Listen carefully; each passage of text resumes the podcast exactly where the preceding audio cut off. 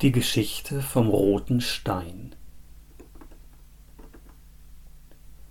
Es war vor vielen Jahren, als der Herrscher über ganz Silurien durch das Land zog. Hier und dort betrachtete er seine Ländereien und war verzückt von der Schönheit, die sich ihm überall offenbarte. Auf seiner Reise besuchte er auch die Stadt der Künste und schillernde Perle seines Reiches, Tollgund.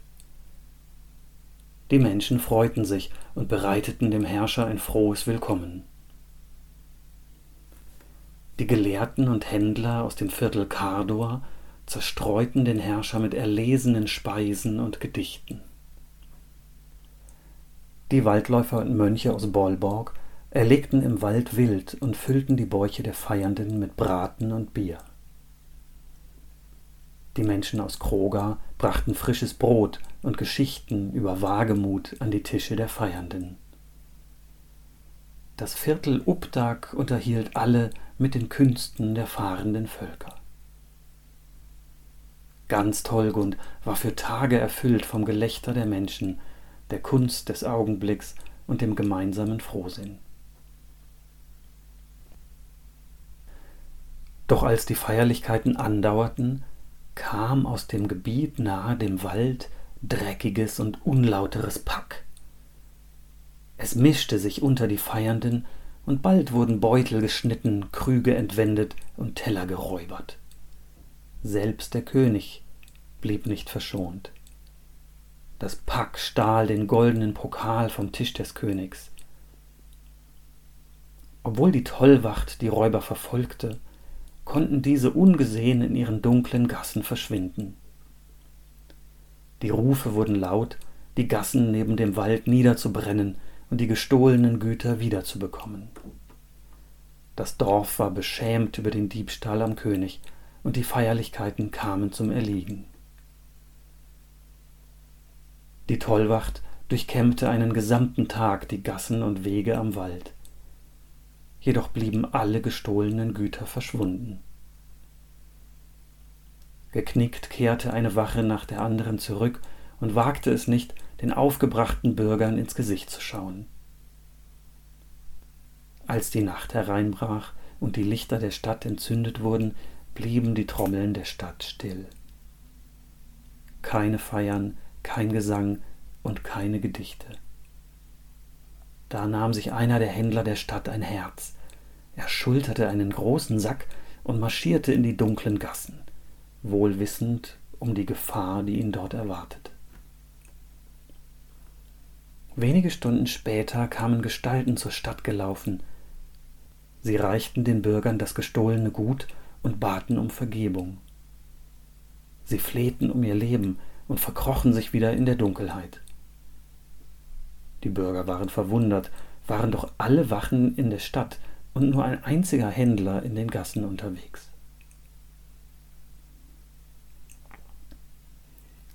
Noch vor Mitternacht kehrte der Händler aus den Gassen zurück. Fast alle Waren hatten ihren Weg zurück zu den Bürgern gefunden, und in der Hand hielt er den goldenen Pokal des Königs. Jubel brandete auf, und als habe man ihnen die Last der Scham genommen, fingen die Menschen wieder an zu feiern. Sie feierten den Händler, sie feierten den König und sie feierten Tollgund.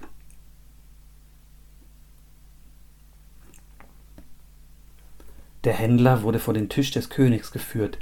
Beeindruckt von seiner Kühnheit bat der König, ihm zu erzählen, wie ihm dieses Kunststück gelungen sei. Stolz trat der Händler vor und berichtete sein Name sei Töpfer und er sei der beste Kesselflicker in Tollgund. Als die Nacht hereinbrach, habe er Töpfe und Besteck in einen Sack geworfen und sei damit durch die Gassen gezogen. Er habe an Eingänge geklopft und behauptet, dass die gepanzerte Garde des Königs gekommen sei. Sie würde das Eigentum der Bewohner fordern. Jeder habe jedoch das Recht, einer Strafe zu entgehen, wenn er das Diebesgut zurückbringe. Dann sei er weiter scheppernd und klirrend in der Dunkelheit durch die Straßen gezogen. Der König lachte herzhaft und ganz Tollgund freute sich über den einfallsreichen Händler und seinen Mut. Als der König seinen Pokal entgegennahm, blickte er zum Händler und rief ihn zu sich. Werter Herr Töpfer, heute habt ihr mir und der Stadt Tollgund einen Dienst getan. Menschen eures Verstandes, Mutes und Bereitschaft benötigt diese Stadt. Daher habe ich eine Aufgabe für euch. Verwaltet in meinem Namen diese Stadt. Erhebt die Zölle auf die umliegenden Straßen und seid das bindende Glied zwischen Vierteln, Stadt und Königreich. Dafür soll es euch nie schlecht gehen. Eure Verpflichtung endet, wenn ihr mir meinen Königsrubin wieder beschafft. Dieser ruhte bis zum heutigen Abend in diesem Pokal. Damit erhob sich der König und zeigte den Anwesenden den Pokal. An der Seite wurde ein großer Edelstein herausgebrochen. Der Händler ließ sich auf ein Knie nieder und verneigte sich tief vor dem König. Voller Demut nahm er die Gabe des Königs an. Du und deine Erben, ihr habt damit eine Verpflichtung gegenüber den Bürgern von Tolgund und gegenüber der Krone. Damit ihr diese nie vergesst, werdet ihr fortan von Rotstein heißen. Eure Schuld ist getilgt und ihr aus eurem Amt entlassen, wenn der Königsrubin zum Königshaus zurückkehrt. Obwohl der Stein verloren war, jubelten die Tollgunder, denn sie hatten nun jemanden aus ihrer Mitte, der mit ihnen die Geschicke der Stadt lenkte, die Familie vom roten Stein.